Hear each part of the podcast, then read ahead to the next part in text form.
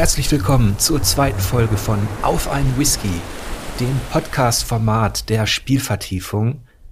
Und ich freue mich ganz besonders, einen alten Kollegen hier begrüßen zu dürfen. Hallo Matthias. Hallo Jörg, ich freue mich umso mehr. Ähm, schön, dass ich so, so früh, so rasch ein Gast bei Spielvertiefung sein darf. ja, wir haben ja damals, sage ich schon, ähm, regelmäßig im sogenannten Feierabend-Podcast zusammen vor dem Mikro gesessen.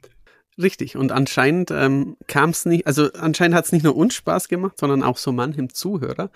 Ähm, daher ist es ja schön, dass wir das jetzt wieder aufleben lassen können. Ich hoffe übrigens, dass meine leicht blöde Katze, die etwas davon irritiert ist, dass ich in einem Raum sitze, wo sie nicht rein darf und ein bisschen quietscht, ich höre es ganz leicht im Hintergrund. Ich hoffe, dass äh, unsere Zuhörer davon nicht irritiert sind, dass sie es erst gar nicht mit. Ach, die ist doch nicht blöd. ich habe meine, ich bin froh, dass die beiden, dass die beiden schlafen. Also mhm. Okami mhm. und Snorri äh, dösen gerade weg und ich konnte die Tür schließen. Das ist ja auch sowas, was Katzen hassen, wenn man die Tür schließt. Oh ja. ja, also ich denke, das, das kriegen wir hin. Und ich freue mich wirklich, dass, dass wir beide mal wieder sprechen können über alles Mögliche, natürlich auch über die, die aktuelle Situation, wie es uns beiden so geht. Aber bevor wir das alles machen, müssen wir erstmal was trinken. Das klingt gut. und dieses Format heißt Auf ein Whisky. Ich erwarte natürlich nicht von jedem Gast, dass er da mitmacht oder mittrinkt. Aber was trinkst du denn heute? Ähm, bei Whisky kann ich ähm, nicht mitmachen, weil äh, also ich bin, bin eh kein immenser Fan von quasi allem, was über, über 10% hat. Und da, da fällt der Whisky rein. Aber ähm, auch als ich es schon probiert habe, ich finde es zu rauchig, zu lagerfeuerig, alles, was ich probiert habe. Ähm, ich habe aber auch eine, eine Leidenschaft und die Leidenschaft heißt Energy Drinks.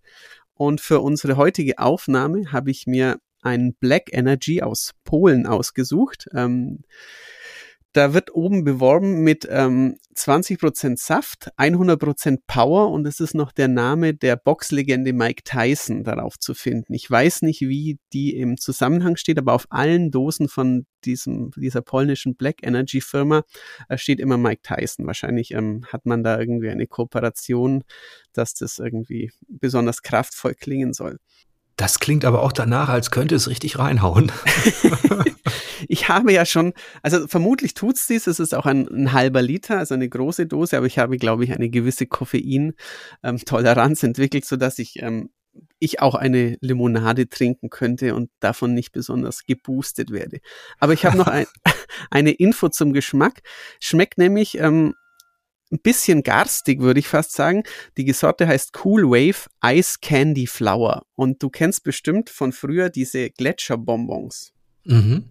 So schmeckt es, wie flüssige Gletscherbonbons. Das ist sehr gewöhnungsbedürftig. okay, also einen halben Liter Whisky schaffe ich nicht, aber ich, ich, ich mache auch mal ein Fläschchen auf. Das ist übrigens ein, ein Jack Daniels Single Barrel Select. Also Jack Daniels und Jim Beam kennen ja die meisten. Das ist ja quasi so der ganz gewöhnliche Whisky. Dieser Single Barrel Select ist, ähm, ist zum einen ist er noch bezahlbar. Ich glaube, der liegt irgendwie bei 30, 35 Euro, was jetzt für, für Whisky-Kenner wirklich nicht viel ist. Ähm, aber der schmeckt dadurch, dass er tatsächlich in, in einem Fass, in, in besonderen Fässern gereift ist, hat er einen ganz anderen Geschmack als der gewöhnliche Jackie äh, und kommt wirklich ran an recht gute, malzig-würzige Bourbons. Und vielleicht irgendwann, vielleicht kriege ich dich ja noch auf die, zumindest dazu, dass du mal einen Whisky probierst, weil was ich rausgehört habe, war so, dass wenn du mal probiert hattest, dass es eher um, um schottische von den Inseln ging, um Eilers. Und die sind ja. tatsächlich so sehr torfig. Mhm. sind auch eigentlich meine Lieblingswhiskys, aber wenn du Süßes magst, dann könnte so ein guter Bourbon vielleicht mal irgendwann, wenn ja. du so auf die 50 zugehst. das ist ja noch ein bisschen hin. ja, vielleicht kriege ich dich noch dazu, mal sehen. Äh, bestimmt irgendwann mal. Ich probiere gerne neue Dinge. Ähm, äh, ich, ich weiß, weiß tatsächlich nicht mehr die Marke, aber es war irgendwie einer von diesen, wie du wie du sie nennst, Eilers. Äh, irgendwie auch in meiner Ex-Redaktion haben das plötzlich Leute für sich entdeckt, dass sie da diese rauchigen, flüssigen Lagerfeuer plötzlich trinken. Und wenn du jetzt mir jetzt drei Namen sagst, ist er, ist er bestimmt dabei, den ich damals probiert habe. Lagerwulin? Nein. Lafreik? Ja. Kaul Ila? nee, Lafroig war es, ja. ja. Dann hast du, Moment, dann hast du in einer, mit, mit diesen Leuten hast du in einer richtig guten Redaktion gearbeitet. Wie hieß sie noch? Gerüchten zufolge war das die M-Games-Redaktion. Namentlich Olli und Tobias waren beide Whisky-Trinker, daher. Ja, richtig gute Redakteure müssen das sein. da sind wir ja auch schon beim, beim, beim Thema. Ähm, Matthias, wie bist du eigentlich in diese Spielebranche gerutscht? Das war 2004. Da habe ich ähm, in Augsburg Informatik studiert. Also genauer gesagt Informatik und Electronic Commerce. Commerce. Das war so irgendwie ein bisschen Alibi BWL nebenher. Und hatte meinen Bachelor gemacht und ähm, wollte auch meinen Master machen, nicht irgendwie, weil ich immens davon überzeugt war, dass ich ein guter Informatiker oder Programmierer würde, sondern weil ich irgendwie ganz gern an der Uni war, nebenbei ein paar Sprachenkurse ja, belegt hatte und es einfach wohl weitergemacht hätte. Aber dann ähm, gab es in der Videospielzeitschrift namens Maniac, die damals noch Maniac hieß, die ich ähm, nicht als Abonnent, aber immer wieder sporadisch gelesen hatte, genauso wie ich früher eine Mega Fun, eine Fun Generation, eine Videogames, eine PC Games und so gelesen hatte, ähm, hatte ich auch die Maniac immer mal wieder. Ich mochte die von, vom Inhalt mochte ich die ganz gern, aber ich fand immer das Inhaltsverzeichnis am Anfang so schrecklich. Die hatten da Mini-Screenshots und ähm, das war wirklich einer der Gründe, warum ich diese Zeitschrift nicht oft gekauft oder nicht so oft gekauft habe, wie ich sie vielleicht, wie ich andere gekauft habe. Und die haben nach einem Volontär gesucht. Und ähm, ich hatte Informatik studiert, weil ich irgendwas mit Computerspielen machen wollte. Und tatsächlich gab es auch ähm, in Augsburg so ein, ja, Teil der Informatik war halt schon ein bisschen ähm, Spieleprogrammierung, ein paar so Kurse. Aber da habe ich schon gemerkt, ich glaube nicht, dass ich tatsächlich ein Programmierer werde, weil ich A, so, so ganz die Liebe dazu auch während des Studiums nie gefunden habe zum Coden und auch gemerkt habe, dass ich mit mein, mit dem Ballast, dass ich was mit Spielen machen wollte, aber nicht schon irgendwie früher ewig was programmiert hatte, mit einigen anderen einfach nicht mithalten konnte. Es sei denn, ich hätte wieder mehr Zeit aufgewendet, aber dafür war ich zu faul. Ähm, und dann dachte ich mal, irgendwas mit Videospielen, das könntest du doch auch mal bei einer Spielezeitschrift. Ähm, ich war jetzt in Deutsch im Gymnasium nie besonders schlecht habe ich da einen ähm, Testartikel hingeschickt. Ähm, wird dich jetzt nicht so überraschen zu Metal Slug 3. also ein Muster, das sich durchzieht. Genau. Ähm, habe natürlich verschwiegen, dass die, die, der eigentliche Test zu Metal Slug in dieser Zeitschrift nicht meinen Qualitätskriterien entsprach und das Spiel auch zu niedrig bewertet wurde, aber ich wurde dann tatsächlich eingeladen und so ein bisschen Stubenhocken, Stubenhocker-mäßig äh, die, die Redaktion, was ich überhaupt nicht wusste, war zehn Kilometer von meinem damaligen Wohnort entfernt, was natürlich auch mit einem kargen Volontärsgehalt dann einigermaßen vereinbar war, weil ich nicht irgendwie quer durch Deutschland ziehen und mir in Berlin eine coole Wohnung suchen musste, sondern weil ich einfach da wohnen bleiben konnte, wo ich davor wohnte. Und ja, dann habe ich für ein karges Volontärsgehalt ein Jahr Volontär bei der Maniac gemacht. Die hatten damals gerade ähm, etwas spät, aber immerhin noch eine Heft-DVD eingeführt und haben deswegen ihr Team von vier auf sechs oder von fünf auf sieben erweitert. Ich glaube, es waren von vier auf sechs. Und ähm, Janina Wintermeyer, eine Redakteurin, die vom Xbox-Magazin kam, und äh, meine Wenigkeit wurden dort dann neue Teammitglieder und ähm, dann habe ich nach einem Jahr als normaler Redakteur und später als leitender Redakteur insgesamt 14 wunderbare Jahre bei der Maniac und dann bald der M-Games zubringen dürfen. Dann hast du also in der guten alten Printschule gelernt. Genau, da ähm, auch noch so mit ähm, am Anfang mit Gegenlesen, also quasi ich habe einen Artikel abgegeben, der wurde dann, wurde mir auch beigebracht, wie ich den ähm, ins Layout einpflege. Früher war das Quark Express, später InDesign und dann ähm, bin ich neben dem Chefredakteur gesessen. Also es war Zeit meiner, ähm, Zeit meiner 14 Jahre dort war das immer dasselbe. Es war der Oliver Schultes. Und der hat halt dann am Anfang mit mir auch brav gegengelesen, meine ganzen Füllwörter rausgehauen und ähm, eben so, so ein bisschen Photoshop, ein bisschen Layout. Dann hatten wir eine DVD, da haben wir auch ein bisschen Videos aufgenommen, ein bisschen ähm, meinen eigenen Ton hochpegeln und sowas. Also ein bisschen, bisschen DVD machen habe ich damals auch noch gelernt und wurde so zu einem zumindest halbwegs äh, allround kompetenten Redakteur. Hoffen. Hast du dann irgendwann einen Anruf oder eine E-Mail bekommen von jemandem aus Hamburg? Ganz genau. Jemanden, ähm, den ich eher in der Anfangszeit meiner, meiner Branchenzugehörigkeit öfters getroffen hatte und der sich später auf Events leider recht rar machte und derjenige warst du.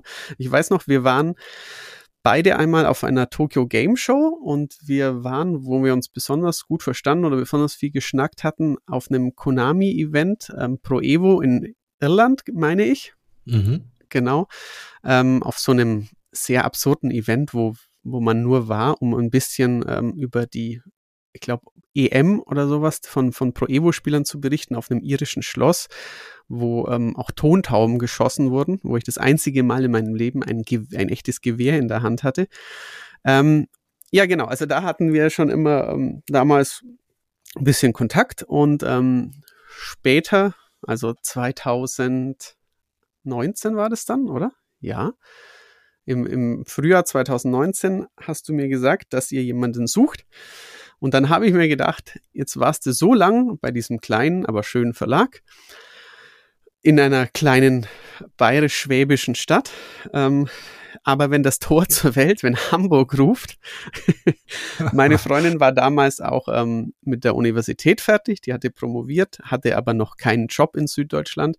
Und dann haben wir uns gedacht, da wagen wir doch mal, ähm, das, ja, da, da gehen wir das Wagnis Hamburg ein. Ich gehe zu Four Players, sie sucht sich auch einen Job in Norddeutschland und ja, dann ist es dazu gekommen, dass ich in deine Redaktion. Ja, das hat mich auch äh, sehr gefreut, ähm, wie du schon richtig beobachtet hast damals. Ich war nicht der besonders aktive Netzwerker innerhalb der Spielepresse. Im Gegenteil habe ich, ähm, ja, am Anfang hatte ich noch ein bisschen mehr Events besucht. Irgendwann wurde das natürlich auch dadurch, dass das viel digital stattfand oder dass eben bestimmte Redakteure einfach auch mehr Lust hatten, auf Events zu fahren oder auf Messen, wurde das bei mir immer weniger.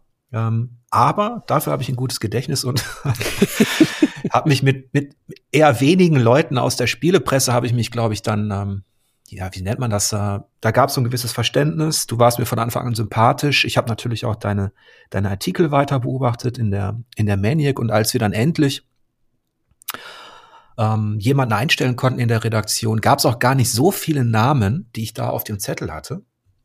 Und da ich nie ein Freund davon war oder auch schlechte Erfahrungen damit gemacht habe, ähm, Leute über über Auftragsarbeiten, also freie einzustellen mhm. oder irgendwie für kurze Zeit befristet, ähm, habe ich mir gedacht, da brauchen wir eine, eine Substanz und eine Qualität und da habe ich mich dann unter anderem für dich entschieden und das hat ja auch zumindest für zwei Jahre geklappt. Ich glaube, zwei Jahre hast, hast du geschafft bei Four Players. Genau. Also ich habe im Anfang Oktober ähm, 2019 angefangen. Sprich, wir haben jetzt Anfang November 21, zwei Jahre und ein Monat hat mein Engagement da gedauert. Hätte gern noch ein bisschen äh, länger dauern können, aber es waren trotzdem zwei interessante, lehrreiche Jahre. Mir gefällt die Gegend hier gut und ähm, auch das Team. Also war, warst ja nicht nur du da, sondern auch ähm, von Eike und Alice im Videoteam über Maya mit Social Media und eben natürlich auch die Redakteure, die ich ähm, früher auf Events, also ich hatte ja nicht nur dich getroffen, ich hatte auch ähm, den Herrn Kroster schon, schon vielfach bei, bei Events gesehen, auch, auch Ben mochte ich immer sehr gern, wenn ich den getroffen habe. Ich war ein bisschen enttäuscht, dass ich ähm, nicht in einer Redaktion mit Ben arbeiten durfte, weil Ben ja ein freier Autor, also nicht ein freier Autor, aber ähm, ein anderswo ansässiger Autor ist, deswegen ähm, Ben war nicht da, aber, aber Jan zum Beispiel. Und ähm, dann durfte ich auch ähm, halt Marcel und Jens, die, die ich vorher nicht kannte persönlich, die eben auch seltener oder weniger auf Events waren. Und ja, es war ein, war ein schönes Team und ähm, hat mir vom ersten, ersten Tag an eigentlich gut gefallen da.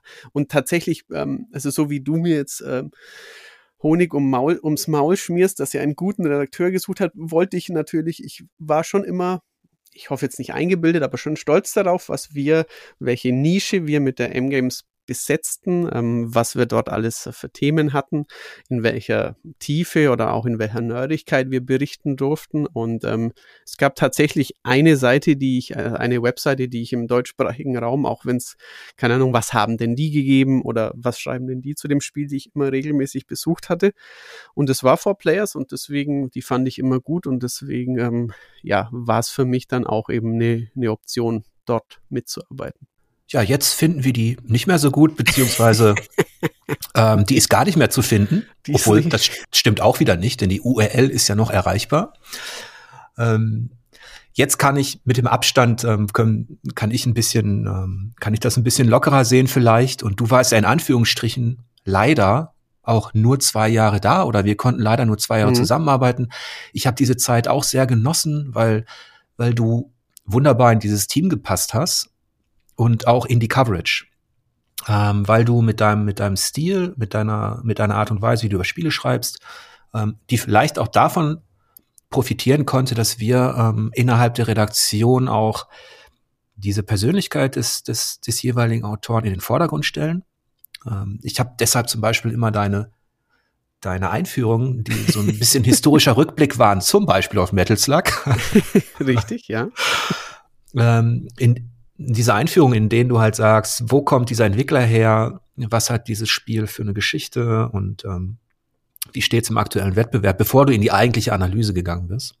Die, ja, das mache die habe ich gemocht. Mhm. Okay, das ist schön. Das mache ich nämlich tatsächlich gern. Also nicht unbedingt nur, weil, weil ich klug scheißen will, sondern weil ich natürlich auch ähm, ich finde, man kann äh, daraus Dinge ablesen und ich finde es einfach persönlich sehr spannend, wie sich eine Serie entwickelt oder wo welche Entwickler in Japan gewechselt haben, was man vielleicht auch als normaler Spieler einfach mangels Zeit oft gar nicht so als verfolgen kann. Ich mache das ja zum Glück beruflich und ähm, wenn ich dann eben eine Serie gut kenne oder ähm, auch irgendwelche Details dazu weiß, wo ich mir denke, das finden andere Leute hoffentlich auch ein bisschen interessant, dann ähm, konnte das auch schon mal etwas länger werden. Und da fand ich natürlich den, den For Players Ansatz, also nicht nur das Editor's Choice, dass man quasi einfach auch über das berichtet, was man als berichtenswert erachtet und nicht, was man hofft, dass es nur geklickt wird, sondern auch halt den Ansatz, dass ich erstmal über ein historisches Detail, über ein irgendwas oder über ein, ein, ein Mini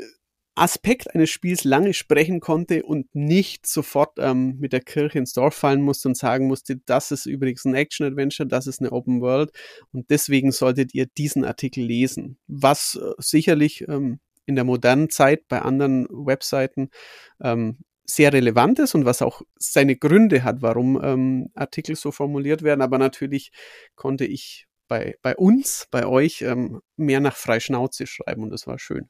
Ja, und ich finde, als, als Eröffnung ist dieser, dieser, dieser Standpunkt, den jemand hat innerhalb eines Subgenres, der kann eben auch dem Leser ähm, sehr gut vermitteln, ähm, welche, welche Erfahrung man eben hat, mit welchen Spielen. Und auch, und er zeigt natürlich auch, dass da eine gewisse, gewisse, ein gewisses Interesse, eine Leidenschaft da ist bei diesem, bei diesem Autoren, der sich gleich mit dem, vierten, fünften Teil dieser, dieser Serie beschäftigen wird. Mhm. Ähm, was den Erfolg angeht, dieses, dieses, die, diese Art und Weise und so, das ist, das sind alles so Dinge, die waren irgendwann auch deshalb nebensächlich, weil wir gemerkt haben, dass, dass auf, auf dieser Ebene zieht nur der Titel. Mhm. Und ähm, die Wertschätzung für die Art und Weise, wie du geschrieben hast, also die war, glaube ich, ähm, die hast du ja auch gespürt bei den Lesern, dass das denen Spaß gemacht hat. Ähm, äh, deine Artikel eben, eben zu lesen. Aber diese Wertschätzung ist eben auf diesen kleinen Kreis beschränkt, der entweder in der Branche aktiv ist und der so, der recht schnell merkt, ob jemand kompetent in ein Thema eintauchen kann oder ob er das nur an der Oberfläche tut. Ähm, aber leider ist die Masse da draußen natürlich interessiert eben, oder was heißt leider, es ist wie es ist, mhm. an den großen Themen, die werden bei Google gesucht und dann klicken die Leute auf das Fazit und lesen meist gar nicht deine schöne Einleitung. und ja. kriegen ihre 76 oder was du da immer gegeben hast und sind dann wieder weg. Und ähm, das ist halt so unser, das war natürlich auch so ein bisschen unser Alltag, dass wir gemerkt haben, dass die, dass das, dass diese Beschäftigung mit, mit, mit einzelnen Spielen ähm, von diesem System gar nicht immer belohnt wird. Das ist richtig. Ähm, da ist vielleicht auch ein bisschen interessant, weil ich ja eben einen anderen Hintergrund ein bisschen hatte als du, dass ich eben lange Zeit bei einer Printzeitschrift war. Bei Print hat man natürlich ähm, den Nachteil, dass man nicht immer sieht, wie gut etwas ankommt. Natürlich hat man Verkaufszahlen von seinem Heft, und natürlich kann man Umfragen machen, aber in Umfragen wird zum Beispiel immer angegeben, mehr Retro-Themen, also Extended hieß quasi so die Rubrik, wo man sich mit Retro-Technik, Interviews und so bei der M-Games befasst hat. Das ist ungemein beliebt, wenn man die Leute fragt. Aber, oder auch, keine Ahnung, Japan-Rollenspiele. Natürlich sollt ihr darüber berichten. Aber wenn du dann mal einen Test, ein Testcover zu einem Japan-Rollenspiel machst oder halt ähm, mehrere sehr nerdige Top-Themen wie, keine Ahnung, wirklich Retro-Sachen von C64 bis hin zu jetzt haben wir ein Interview mit den, keine Ahnung, mit Lorne Lanning oder sowas, ähm, also den, den, den Oddworld-Leuten oder also halt Themen, die quasi gefühlt nur jeden zehnten Spieler ansprechen. Das ist irgendwie, sind so Prestige-Dinge und in den Umfragen wird es dir auch immer wieder gesagt, ja, bringt das, das ist super. Aber am Kiosk hast du natürlich schon ein bisschen gemerkt, dass wenn du also wir waren jetzt zum Beispiel, ein Rennspiel ist immer schlecht. Da kann das Rennspiel noch so geil sein. Wenn du ein Auto auf dem Cover hast, ist immer, immer ein Nachteil. Oder auch, auch Prügelspiele, die ich ja mag. Und es gibt ja auch große Namen von Mortal Kombat über Soul Calibur eher schlecht. Also wenn du dann natürlich GTA oder Skyrim sowas war schon, schon deutlich besser. Es war auch bei uns immer spannend, wie wir halt überlegt haben, was aufs Titelblatt kommt, was können wir uns erlauben und was sollten wir bringen. Ähm, aber das ist natürlich trotzdem noch eine ganz andere Welt, weil online siehst du, wie oft ein Artikel geklickt wird und im Printbereich hatten wir halt die Freiheit, wir machen acht bis 16 Seiten Download-Spiele, also halt Download-Only-Spiele. Das waren dann fast immer Indies. Und die sind dann halt drin. Und ob die Leute das Heft deswegen oder trotzdem kaufen, weiß man halt nicht so genau. Und deswegen hatten, tut man sich da leichter zu sagen, ja, ja, wir bringen die Shoot'em-Ups, wir bringen die komischen Adventures und auch die VR-Berichterstattung, weil das war bei uns auch so eine Sache. Ich weiß ja, ähm, wir hatten ja mit, ähm, mit Jan einen wirklich herausragenden VR-Experten, der auch immer sehr bemüht war, Themen unterzubringen und der auch coole News, fantastische Hardware-Reviews geschrieben hat. Aber natürlich haben wir auch gesehen, wir machen es trotzdem, weil wir es interessant finden und nicht, weil die Leute danach gieren. Ja, das letztlich kamen wir dadurch, dass dieses, dass dieses, äh, dieses Four Players weder der, der große Platzhirsch war, also weder die, die, ähm, die unschlagbar große Reichweite hatte, noch eben dieses Nischenmagazin, das sich um ein Thema gekümmert hat. Wir waren so in der Mitte. Wir bestanden aus verschiedenen Nischen. Wir hatten, glaube ich, eine sehr gute Vielfalt. Du hast es schon angesprochen. Und dadurch, dass du in das Team kamst, haben wir in gewissen Bereichen, du hast Prügelspiele erwähnt, aber auch Metal Slug und so, natürlich auch deine ganze Konsolenhistorie, ähm, da hatten wir, haben wir sehr viele verschiedene Nischen bedient. Mhm. Der Micha als Rennspielexperte, ne? der, der Jens für die Japan-Rollenspiele und so weiter. Und was ich auch immer sehr schön fand, dass sich dann eben auch Maya, Alice und Eike, die jetzt nicht initial als Redakteure angestellt waren, mhm. ähm, dass die auch noch ihren ihren Blick auf die Spiele eingebracht haben, indem sie eben noch dieses eine kleine Adventure oder dieses Storytelling-Experiment oder eben äh, dieses Pokémon. Wargame vorgestellt haben. ähm, ja. Jetzt ist das natürlich so, dass ähm, das fand ich aus spielkultureller Sicht fand ich das immer toll. Ähm, und wir konnten aus strategischer Sicht leider oder hätten wir aus strategischer Sicht gesagt, nein, Matthias, das ist ja ganz nett mit deinem Metal Slug, ne, dass du das so gerne spielst, aber bleib mal lieber bei Call of Duty und bitte Fortnite machen. ähm, aus strategischer Sicht hätten wir quasi die, die Leute in ihrem in ihrer Kompetenz im weitesten Sinne ein bisschen beschneiden müssen und ein bisschen robotischer auf Trendthemen ansetzen müssen. Äh, herausgekommen wäre, glaube ich, aber nicht viel Besseres oder andersrum. Ähm, äh, dieses Magazin wäre trotzdem von den Verantwortlichen nicht mehr weitergeführt worden. Ähm, denn da draußen entsteht natürlich durch diese mathematische Berechenbarkeit der, des Erfolges, also das, was du meintest, dass du online sehen kannst, eben was geklickt wird. Und wenn du das weißt, kannst du natürlich die Prognose treffen, was denn dann eben in einem, in drei Monaten geklickt wird, weil wenn Fortnite läuft und da kommt ein DLC, wenn FIFA läuft oder Schlag mich toten GTA hast du genannt, dann werden die News dazu, die Berichte dazu natürlich auch gut geklickt. Klar. Und die Folge aus spielkultureller Sicht war, dass so ein Gleichschritt entsteht. Du hast eine Website, du hast es, also das ähm, gesurft nach deinem Thema und wenn jetzt gerade ein großer Release war, dann konntest du von, sage ich mal, von allen möglichen Online-Magazinen in Deutschland, ja fast weltweit, konntest du halt klicken und du hast gesehen, Embargo ist gefallen und die ganze Welt berichtet jetzt einfach über das neue Metal Gear Solid. Richtig, ja. Und das, aus diesem Gleichschritt kam man aus diesen strategischen Gründen nicht raus. Der hat auch manchmal war der auch okay, aber es, man hat dann schon gemerkt, dass, dass, das, dass das natürlich auch für eine gewisse Art von Gleichschaltung thematisch sorgt. Ja, und es also was ich, ähm, was, was man machen kann, aber was mir einfach als, als Leser nicht besonders viel gibt, ist halt so eine, es muss ja nicht gleich Clickbait sein, aber so eine ein bisschen, dass es ein bisschen boulevardmäßig ist, was auch, was auch deutsche Medien machen, aber auch US-Medien haben.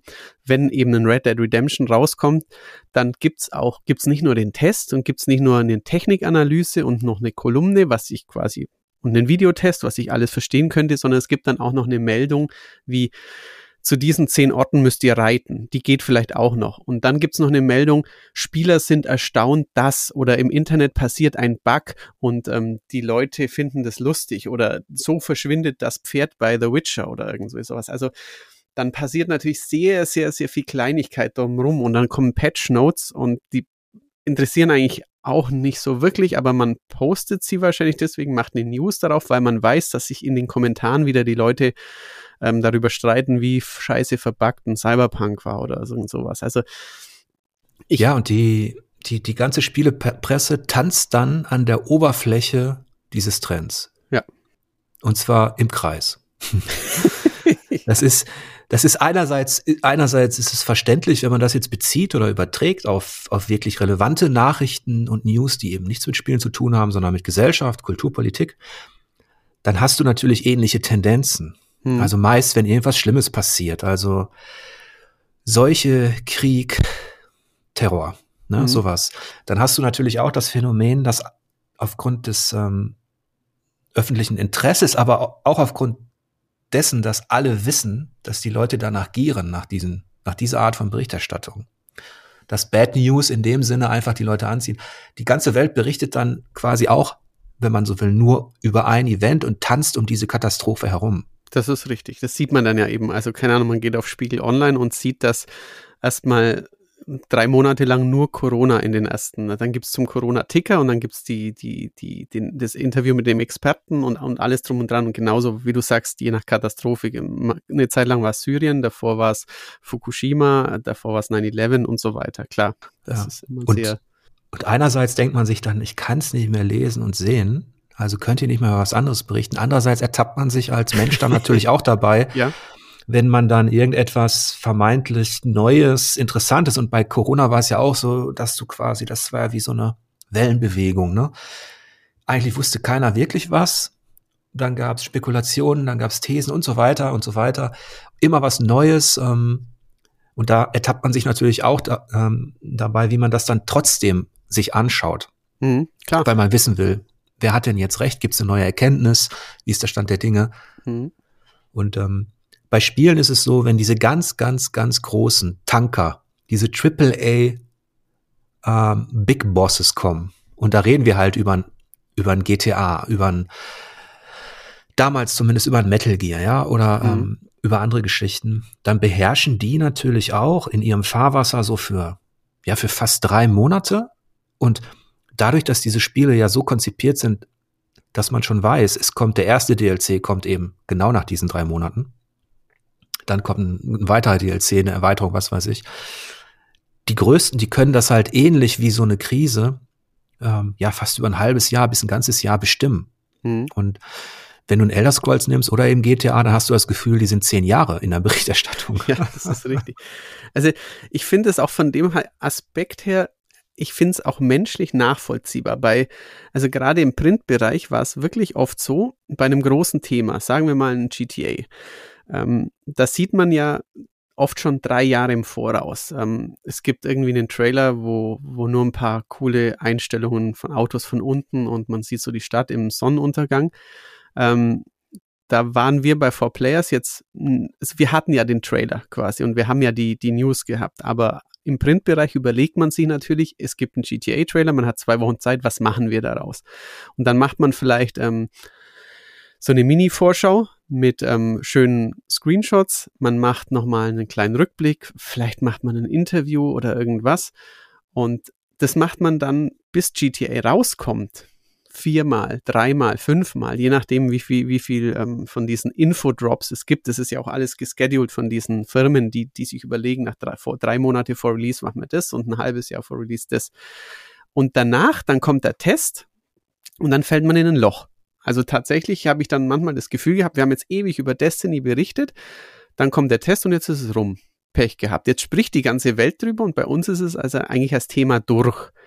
Ähm, wir haben dann irgendwann ähm, eine Rubrik eingeführt, die hieß Nachspiel, wo wir versucht haben, einen Mix aus klassischen Tipps und Tricks, keine Ahnung, so, so machst du bei Sekiro zehn Anfängertipps für Sekiro oder ein Interview oder jemand, der das Spiel vielleicht ganz anders fand, der das, der das Genre nicht mag oder jemand dann irgendwie noch einen, versucht, einen anderen Aspekt, um natürlich das auch auszunutzen, diese Lust der Leute nach Coverage über das Spiel, das sie gerade ein, zwei, drei Monate lang spielen. Keine Ahnung, die spielen ja einen Witcher eine Weile und die möchten sich auch irgendwie bestätigt sehen in ihrem Spielemagazin. Dem, die spielen gerade den Witcher und finden aber den Test vor drei Monaten. Dann findest du in der M-Games drei Monate lang nichts über den Witcher und fühlst dich irgendwie nicht aufgehoben. Wenn du dann noch mal ein paar Seiten hast mit Tipps oder nochmal einen Meinungskasten oder nochmal irgendeine Herangehensweise an das Thema, das was eben im Online-Bereich dann News und Bugs und Lacher und Glitches und Patch Notes sind. Ähm, also ich kann das durchaus verstehen. Es ist ja sehr menschlich dann, ähm, wenn man das zockt, nicht nur mit Freunden drüber reden zu wollen, sondern sich auch in der Berichterstattung dann irgendwie wiederzufinden. Aber ähm, ja, es ist halt ein sehr zweischneidiges Schwert. Jetzt könnte ich natürlich ketzerisch fragen, warum die Maniac nicht mal versucht hat, was online zu machen. Weil da kannst du natürlich, ich, ich weiß natürlich, du, wir haben schon drüber geredet und so weiter, aber du kannst natürlich solche Geschichten, also ich sag mal dieses Posterlebnis, also mhm. nach Release geht's ja für viele auch erst los. Genau. Eigentlich, weil dann redest du mit deinen Kumpels drüber, die Masse, die Masse ist ja auch erst äh, nach dieser Veröffentlichung überhaupt in der Lage, sich mit dem Spiel zu beschäftigen. Und ähm, wir hatten eine ähnliche, einen ähnlichen Konflikt haben auch Online-Magazine, ähm, denn auch bei uns war es ja oft so, wenn du dann zum Embargo-Fall deine Review online hattest mit dem Videotest und was weiß ich, was wir noch hatten, ähm, dann war ja einerseits für den Redakteur was gut, weil der hat sich jetzt zwei Wochen intensiv damit beschäftigt, zusammen mit dem Videoverantwortlichen und so weiter. Und dann hat, konnte man einen Schlussstrich ziehen. Mhm. Gleichzeitig haben wir natürlich gemerkt, dass danach erst die Diskussion im Forum losging, weil die Leute dann selber zocken konnten. Ähm, dann gibt's eben eigentlich obligatorisch dann drei Tage nach Release nochmal ein Patch und dann stimmt irgendwas nicht, was man gar nicht auf der Uhr hatte und alle Welt redet drüber, dass, dass die KI da scheiße ist und dass das nicht funktioniert, äh, jetzt im negativen äh, Bereich. Dann kündigt der Entwickler an, er wird alles besser machen und dann kommt nochmal irgendwas und man hat das Gefühl, dadurch, dass diese Spiele gar nicht mehr richtig fertig entwickelt werden, wie Anno dazu mal, mhm. und immer in so einer Art Beta auch rausgehauen werden, ähm, dass danach der Prozess weitergeht, nach dem Release. Und da gab es für uns als Online-Magazin, das hast du auch mitbekommen, auch durchaus immer diese Anfang, wertet ihr nochmal nach, geht ihr nochmal in das Spiel rein, gerade auch bei den Online-Spielen und so. Das war für, für uns Onliner war natürlich der Vorteil, dass wir die Berichterstattung über das, was da passiert, über News und manchmal über einen Talk noch mit begleiten konnten. Mhm. Ähm, aber für uns war ja auch als Redakteure dieser Schlussstrich manchmal ganz heilsam, ne? wenn du dann endlich fertig warst mit deiner Review. Klar, es ist ja auch so, ein, so eine Art Mini-Crunch, kann man sich das ja auch manchmal vorstellen. Also ich weiß noch, als du ähm, äh, Death Stranding getestet hast. Da hast du dich ein bisschen zurückgezogen für ein paar Tage, weil ähm, das Spiel lang war, weil es auch teilweise anstrengend war. Also, dir hat es ja sehr, sehr gut gefallen, aber es war natürlich trotzdem eine, eine Mini-Crunch-Phase für einen Redakteur, die geht dann nicht irgendwie ein Dreivierteljahr, aber eine Zeit, wo man dann auch vielleicht mal sagt, zu seiner Partnerin, zu seinen Kindern, eine Kino ist am Wochenende schlecht und ein Ausflug auch, weil ich muss ja noch äh, Death Stranding spielen und dann muss ich ja noch ähm, den Epilog dazu machen und ähm, da ist es dann tatsächlich heilsam oder ist man dann auch froh, wenn man ein Thema wieder vom Tisch hat, ja. Ja, das ist auch ein gutes Stichwort. Ähm, Crunch, Belastung, äh, Arbeitspensum. Meist Aktuell ist es ja eher so, dass wir auf der Entwicklerseite, wo es natürlich noch viel, wahrscheinlich viel krasser ist, mhm. darüber berichten und wo du auch die, die Auswüchse erkennst. Also wie ähm, 200, 300 Leute quasi, wie in so einem, wie so einem Meerschweinchenstall an so einem Projekt arbeiten müssen, wie selbstverständlich, ohne, ohne dass sie für Überstunden bezahlt werden, wie selbstverständlich, dass, dass, dass Familie und Co. drunter leiden und nur um dieses Pro Projekt zu finalisieren, das hat ja zu einigen Verwerfungen geführt und und letztlich schon vor zehn Jahren dazu, dass immer mehr dieser total gestressten Kreativleute irgendwann gesagt haben, nein, wir wollen ausbrechen, wir gründen unser eigenes Studio. Und dann und, wurde es wahrscheinlich von der Arbeitslast noch schlimmer. Ja, aber ich, ich merke das auch äh, jetzt, das kann ich vielleicht ein mhm. bisschen übertragen. Ähm, ich habe viel zu spät gemerkt, dass ich viel zu viel Zeit und Energie investiert habe in eine Firma, für die ich Angestellter bin das kann einerseits Vorteile haben, weil wenn man leidenschaftlich brennt für irgendetwas, dann, dann tut man es ohnehin. Klar. Also, ähm, wenn du dieses Spiel hast oder dieses Thema hast, was dich interessiert, dann bist du wie selbstverständlich nach Feierabend am Wochenende waren wir zumindest in der Redaktion ähm, mit diesem Spiel beschäftigt. Und ich habe als Chefredakteur schon versucht zu sagen, Leute, ähm, wenn ihr das machen wollt, ist das okay, aber ihr könnt auch sagen, nein, Samstag, Sonntag bin ich einfach mit meiner Familie unterwegs, habe was anderes vor, da zocke ich nicht. Ähm, ich habe versucht, dagegen zu steuern, aber man kommt automatisch in so einen Arbeitsautomatismus irgendwann, ja.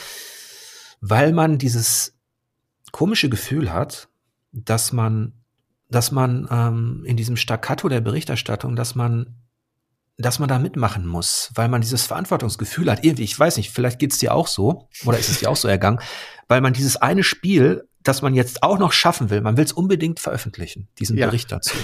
Total. ist exakt dieses Gefühl, ja. Also weiß nicht, ob es dann, ähm, weil man sich selbst geil findet, dass man Spiele testet und andere deine Meinung aufsaugen. Ich weiß nicht, woran, was da die tiefenpsychologische Sache ist, aber natürlich versucht man ähm, dann möglichst viel zu schaffen, ja. Kenne ich, kenne ich. Bei, bei mir war es, also bei mir war es eher so, dass ich das Gefühl hatte, ich, ich habe da jetzt Zeit investiert in dieses Spiel und ich weiß, da draußen sind Leute, die interessieren sich ähm, dafür, wie es ist. Und ähm, ich habe diese Verantwortung, dazu auch noch was zu sagen, damit es innerhalb, damit es im Archiv ist. Ja, klar, ja. Und letztlich mit diesem Abstand kann ich sagen, dass ich da viel zu viel Energie investiert habe in diese, in diese Firma. Und ähm, ich war auch vor, vor zwei Jahren war es schon so, da habe ich gemerkt, ähm, ich hatte mich mit dem Thema Burnout gar nicht beschäftigt. Ich habe es immer nur gehört ähm, aber dann habe ich irgendwann gemerkt, dass ich auch tatsächlich selber äh, kurz davor war. Mhm. Auf einmal durch, durch sehr viel Kopfschmerzen. Ähm, wenn man lange gespielt hat, das kennt man ja auch, ne? man muss eigentlich viele Pausen machen, aber du ignorierst das alles irgendwann und denkst dir, ach komm, stell dich nicht so an. Ähm, dieses Pensum wurde immer, immer intensiver und hinzu kommt natürlich jetzt noch die Ernüchterung, ich war eigentlich auch nur Angestellter. Ich hätte und das wäre auch mein, mein Ratschlag an junge Redakteure oder überhaupt an junge Arbeitnehmer. Ähm, man darf, man muss da wirklich eine Grenze setzen, um sich zu entspannen und auch ähm, seine Familie, sein Privatleben, seine, seine Beziehung natürlich auch ähm, nicht zu vernachlässigen. Und jetzt bin ich mit diesem eigenen Projekt ähm, Spielvertiefung beschäftigt und merke, ja, ich investiere jetzt schon zehn Stunden pro Tag. Minimum. Mhm. In diesen ganzen Kram, der da anfängt, ne? Also der da auch, ähm, der da auch gefordert ist, wo ich mich reinfuchsen muss. Aber es ist eine andere Art von, ich habe mit meiner Frau darüber gesprochen, es ist eine andere Art von, eine gesündere Art von Belastung, weil man weiß, man tut es für sich. Mhm. Und in dem anderen Fall kann man eben, wie wir beide jetzt vielleicht in unterschiedlichem Ausmaß bemerkt haben, auch böse ähm, äh, auf den Boden der Tatsachen fallen.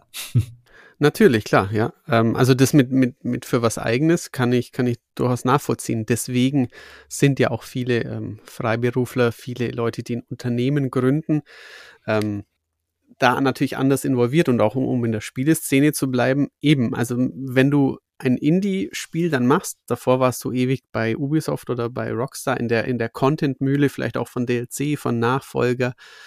Ähm, natürlich kann es dann heilsam sein, ähm, sein eigener Herr zu sein. Dann musst du dann wahrscheinlich dich auch völlig umstellen, so wie du jetzt bei Spielvertiefung ähm, dich plötzlich mit der Technik auseinandersetzen musst, wo früher du einfach einen, einen Redakteur anweisen konntest oder wo du wusstest, du hast einen Spezialisten im Haus, ähm, muss wahrscheinlich auch jemand, der bei Ubisoft ein, auch eine hohe Rolle hatte, der irgendwie ein Spiel directed hat oder der der Lead Designer war, der aber überhaupt keinen, nicht, sich nicht mit der PR rumschlagen muss. Und wenn er jetzt ein Indie-Spiel mit zwei Kumpels in Anführungszeichen macht, dann muss er ja plötzlich auch dafür sorgen, dass irgendjemand eine Testversion davon bekommt oder dass irgendeine so Art wie Marketingbudget irgend sowas, ähm, dass er sich um die Finanzierung kümmern muss und ähm, aber natürlich, er macht es halt für sein Baby, für, für das, was, was ihm jetzt was bedeutet. Und ähm, also wir sind ja in, in, in Deutschland, in einer sozialen Marktwirtschaft, schon in dem Luxus, dass wir so und so viel Urlaub haben und dass wir Wochenende haben, was hunderte von Millionen Menschen weltweit überhaupt nicht von sich behaupten können. Aber trotzdem geraten wir schon in Bedrängnis. Also ich glaube, ich bin dafür nicht anfällig, mir geht's gut und ich komme auch mit dem Workload eigentlich gut zurecht. Aber tatsächlich, wenn ich mir jetzt überlege, ich würde in einer Arbeit, in einem Betrieb arbeiten, wo ich überhaupt nicht mehr abschalten kann oder wo, keine Ahnung, ich habe neulich mit einem Patentanwalt geredet und der meinte ja 60 Arbeitsstunden die Woche und wo ich mir denken würde, okay, puh, das sind aber äh, irgendwie mehr als ich mache. Also das möchte ich dann tatsächlich auch nicht. Also da stelle ich mir, da muss man schon wirklich auf sich selbst auch achten. Ja, de definitiv. Und ich denke, dieser, dieses Phänomen, über das wir gesprochen hatten, dass du eine Art von Gleichschaltung auf der thematischen Ebene hast, die wir als Journalisten fast bedienen müssen. Mhm. Oder in bestimmten Umfeld bedienen müssen. Die einen machen es halt mehr, die anderen weniger. Dass du eben dem Trend nachfolgst auf der kreativen Ebene haben dann auch, da habe ich in den Interviews, die ich geführt habe, mit Entwicklern, Lead-Designern, die irgendwann die großen ähm, Publisher und Studios verlassen haben, was eigenes gemacht haben, kam immer Folgendes raus, dass du natürlich auf kreativer Ebene auch diese Gleichschaltung dann hattest, weil diese Zielgruppe bedient werden musste.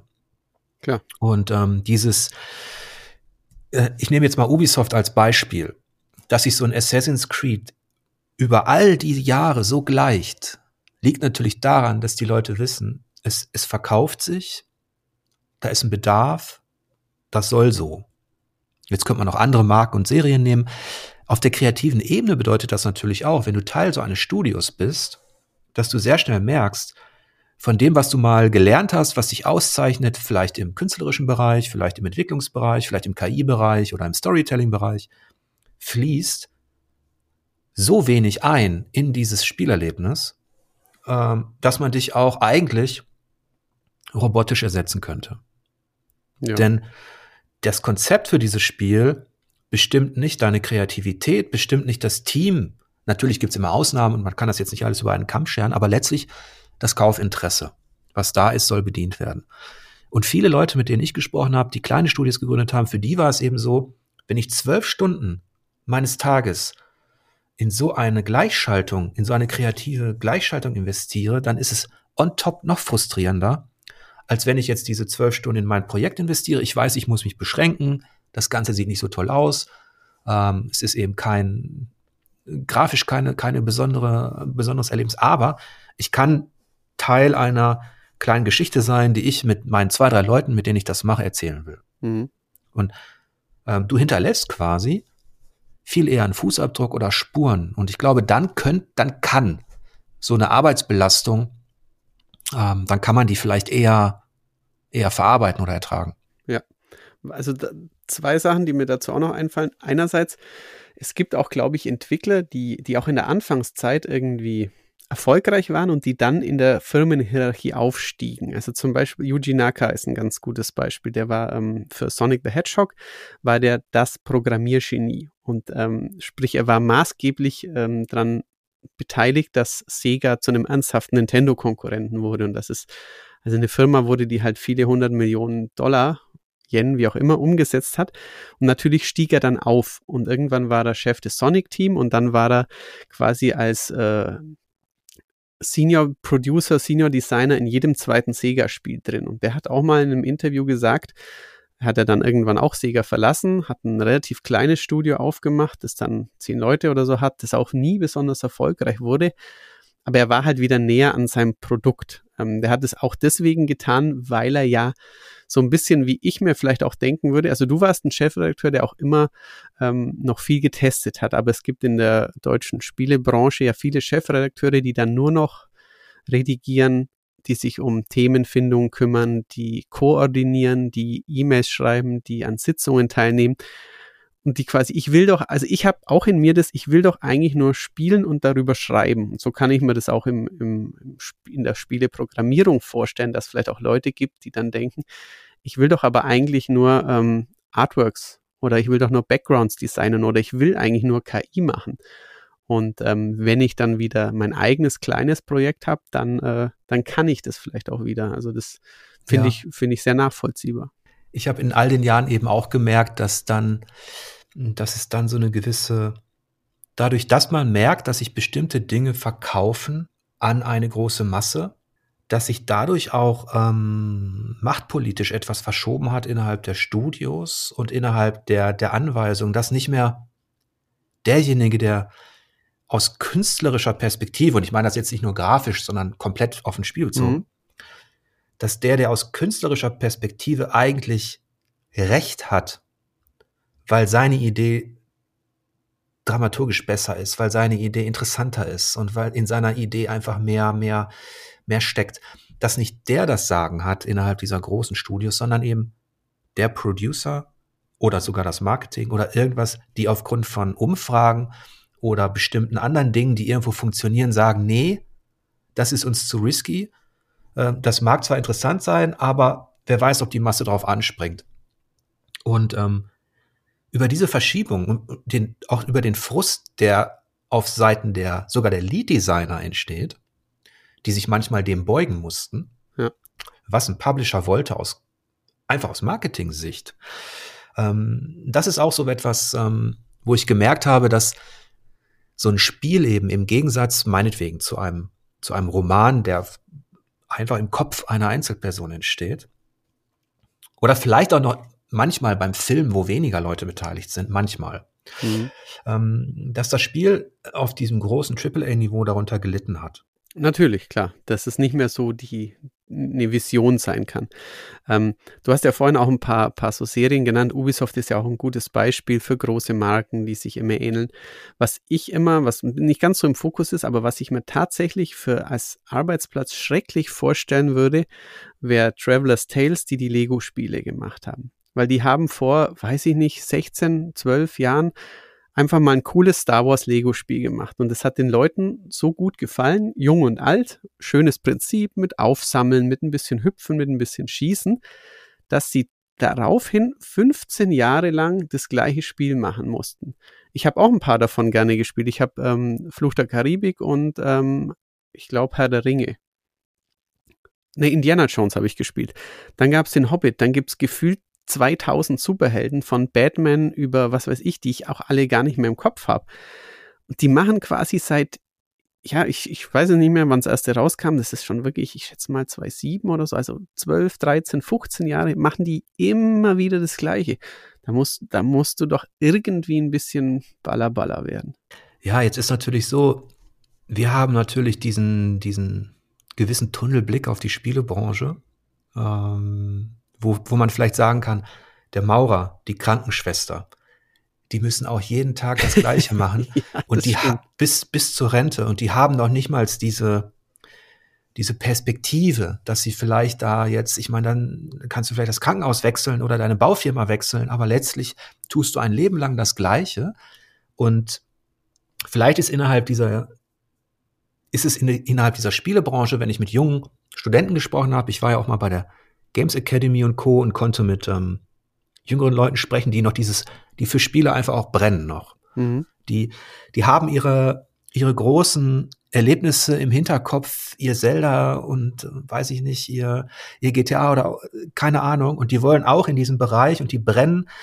Und dann merken die, dass du natürlich da auch erstmal Fuß in die Tür bekommen musst. Du musst erstmal rein in so ein Studio. Mhm. Und wenn du dann erstmal da bist als junger Designer und du bist dann irgendwo bei einem Traveler's Tales oder auch bei einem Blizzard, da habe ich übrigens gleich eine kleine Anekdote. Äh, da habe ich auch mit Leuten drüber gesprochen.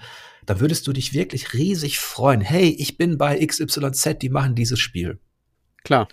Ich kann da meine Berufserfahrung, meine erste Berufserfahrung bekommen. Und ähm, das heißt, diese, ich glaube, diese Frustration entsteht dann, wenn du merkst, du bist über Jahre hinweg in diesem, mhm.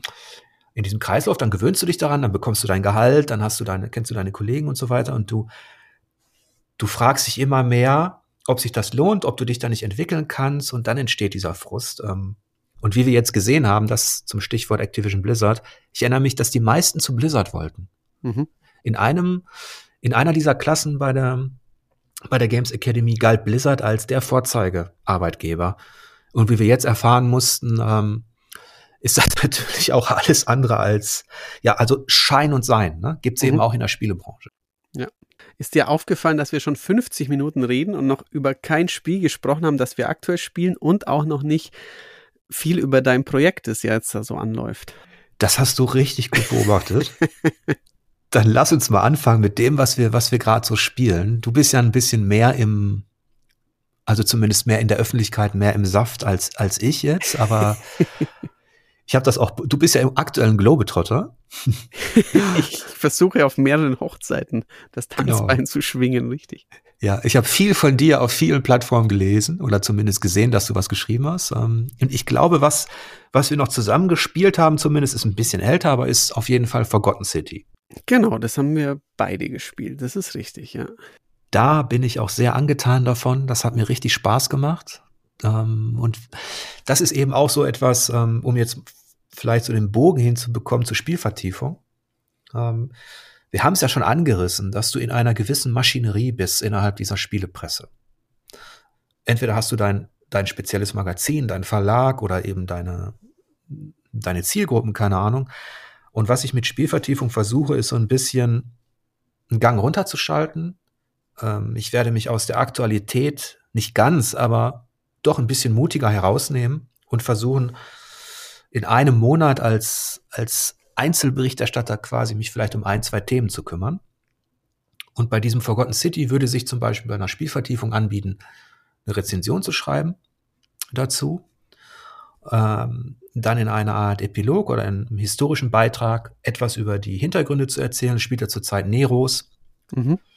Dann hast du da dieses Schöne, was bei Forgotten City so interessant ist, auch ähm, aus meiner Perspektive, ist, dass du diese verschiedenen Schichten hast, also der, der historischen Epochen, dass du die Römer und ihre Vorstellung vom Jenseits, ihre Göttervorstellung hast, darunter die Griechen, die natürlich viel früher etwas erzählt haben darüber, darunter dann die Ägypter und darunter die Sumerer.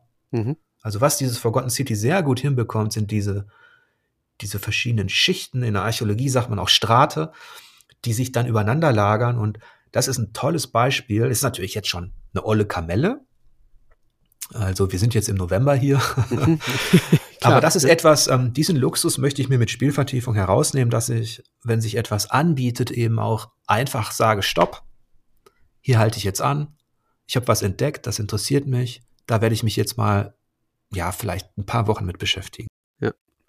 Finde ich gut, weil, ähm, also gerade bei, bei Forgotten City habe ich, ähm, es ist ja auch normal, wenn man ein Spiel testet, das habe ich noch für Four Players getestet, ähm, dass man sich auch, ähm, keine Ahnung, dass man es sollte zwar nicht immer nur Wikipedia sein, aber natürlich, dass man sich auch mal mit irgendwas beschäftigt, was dieses Spiel behandelt. Und da fand ich zum Beispiel spannend, ich weiß nicht, ob ich das im Hinterkopf hatte, aber ähm, bei Forgotten City ähm, geht es ja darum, dass ähm, wenn, ohne jetzt wirklich was zu spoilern, ihr dürft zurück weiterhören, wenn ihr es noch nicht gespielt habt, aber wenn etwas, in, in, wenn in dieser Welt etwas gegen die Regeln gemacht wird, wird nicht nur der, ähm, der bestraft, der diese Regel bricht, sondern es werden viele Menschen bestraft. Und das fand ich dann spannend zu lesen, ähm, dass das Wort Dezimierung, also was wir ja kennen, irgendwie etwas, keine Ahnung, man dezimiert etwas, ist ja ein normales Verb, dass das aus dem, aus, aus von der römischen Praxis herrührt, dass jeder Zehnte von Dezes 10 bestraft wurde, wenn in einer Legion zum Beispiel ein, eine Art Verrat oder äh, eine Befehlsverweigerung, also irgendwas Dramatisches, was die, das ganze Unterfangen irgendwie ähm, ja in Gefahr brachte, dann wurde per Los bestimmt, dass äh, jeder zehnte äh, Legionär ähm, getötet werden konnte. Das wurde relativ selten wohl gemacht, aber das musste ich mir natürlich alles anlesen. Und wenn ich jetzt da draußen wäre, ich wäre ein normaler Spieler, dann fände ich natürlich cool, wenn ich nicht recherchieren muss, sondern wenn das der Jörg für mich täte. Oder wenn, wenn er das alles schon weiß und mir nur erzählen muss. Das ist natürlich der Optimalzustand. Ja, ich, ich weiß über so vieles auch erstmal gar nichts. ähm, das ist auch etwas, was ich an Spielen mag, die mich dann aber so neugierig machen, dass die, dass die irgendeinen Drang in mir wecken. Geh doch mal in die Bibliothek und lies mal was drüber. Mhm.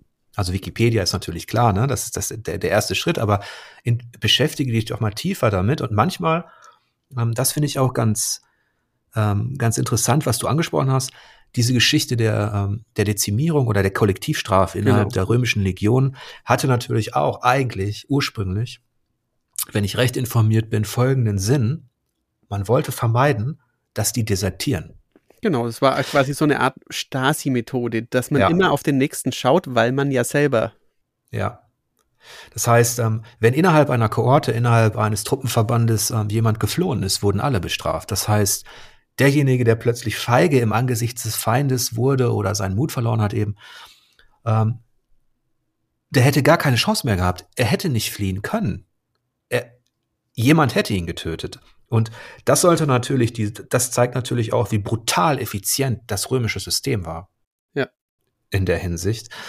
Ähm, aber das ist auch ein, ein, ein tolles Thema, ähm, das sich zu vertiefen lohnen würde. Auf jeden Fall. Also überhaupt ist The Forgotten City, ähm, ich bin mit relativ wenig Wissen reingegangen. Ich wusste tatsächlich überhaupt nicht, worum es geht. Es hatte den Wunschtest bei 4Players gewonnen und dann habe ich mich damit beschäftigt. Und also so die ersten 30 Minuten, die erste Stunde, bis einmal das passiert, was, was dort jedem Spieler dann mal passieren wird, ich war sowas von überrascht, weil ich mir eben bewusst einfach ohne Vorwissen reingegangen bin, und da dachte ich mir, also es hat schon, es ist nicht jetzt ein spielmechanischer Kniff wie bei Portal oder so, aber das ist mir tatsächlich schon lange nicht mehr passiert, dass ich rumlaufe, dann passiert was und ich denke mir, boah, wie geil, was, was muss ich denn jetzt machen? Und ui, ist diese Welt interessant. Also das war wirklich ein, ein toller Kniff in dem Spiel. Ja, ich hoffe, einerseits war ich auch ein bisschen stolz tatsächlich, dass, jetzt sage ich unsere, obwohl es sie ja nicht mehr, nicht mehr gibt, obwohl es nicht meine sind, aber Leser ähm, sich für dieses Spiel entschieden haben als Wunschtest. Mhm. Und ich fand auch super, weil ich natürlich wusste, dass du dich ein bisschen mit der Antike, mit den Griechen und Römern auch privat beschäftigst. Fand ich auch cool, dass du das dann besprochen hast. Und das ist sowas, da gönne ich mir den Luxus in Anführungsstrichen, dass ich mich jetzt im Dezember, wenn halt nicht mehr so viele Releases sind, schaue ich mir an, was ich noch mal quasi aus dem Keller hole. Vielleicht schaffe ich es auch im November noch. Und Forgotten City ist dadurch, dass ich sagen würde, auf erzählerischer Ebene wäre das für mich ein Spiel des Jahreskandidat. Mhm.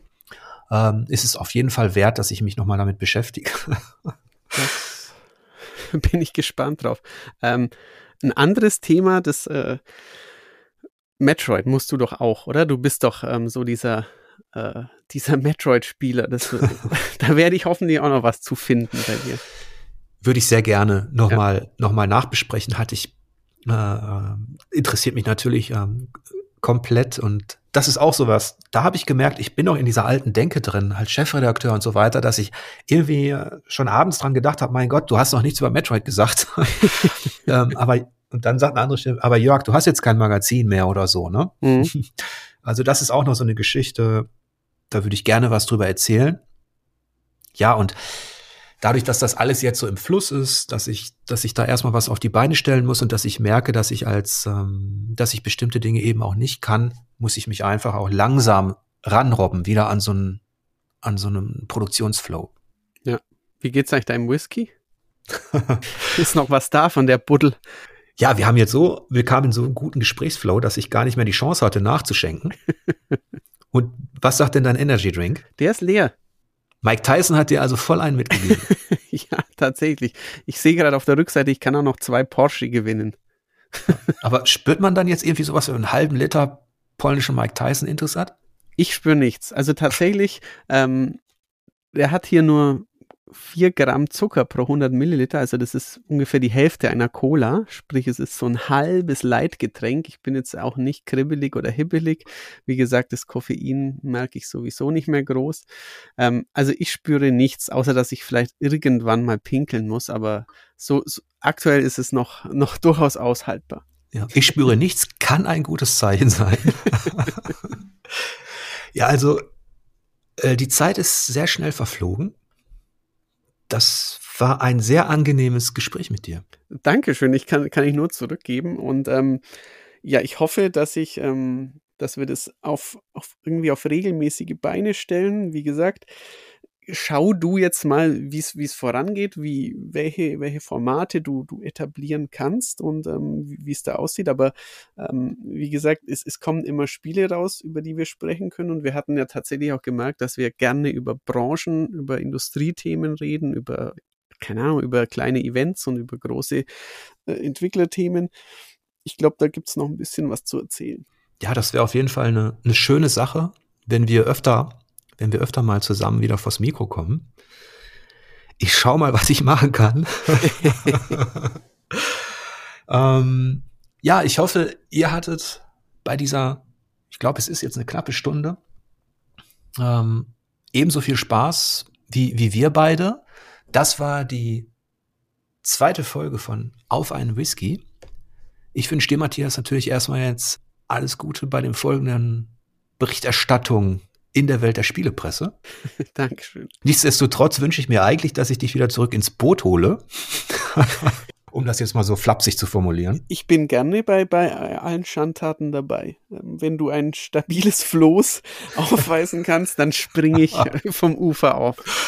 Bevor wir jetzt in Metaphern versinken, sage ich nochmal, wenn, wenn ihr wollt, dass da mehr draus wird aus Spielvertiefung als ähm, das Magazin von, von Jörg, dann könnt ihr mich natürlich unterstützen über die aktuellen Kanäle. Ich weiß nicht, ob zu diesem jetzigen Zeitpunkt Steady und Patreon schon live sind, aber da werde ich natürlich versuchen, dieses, dieses Projekt zu finanzieren, denn letztlich ist es auch, es ist kein Nebenjob für mich. Ich mache das, ich möchte das gerne hauptberuflich machen und meine Energie voll investieren und das geht natürlich nicht ohne eure Unterstützung. Deswegen danke schon mal an dieser Stelle auch an alle, die sich bei dem Newsletter angemeldet haben. Ja, und dann sage ich einfach für diesen, für diesen heutigen Tag, sage ich Tschüss und bis demnächst.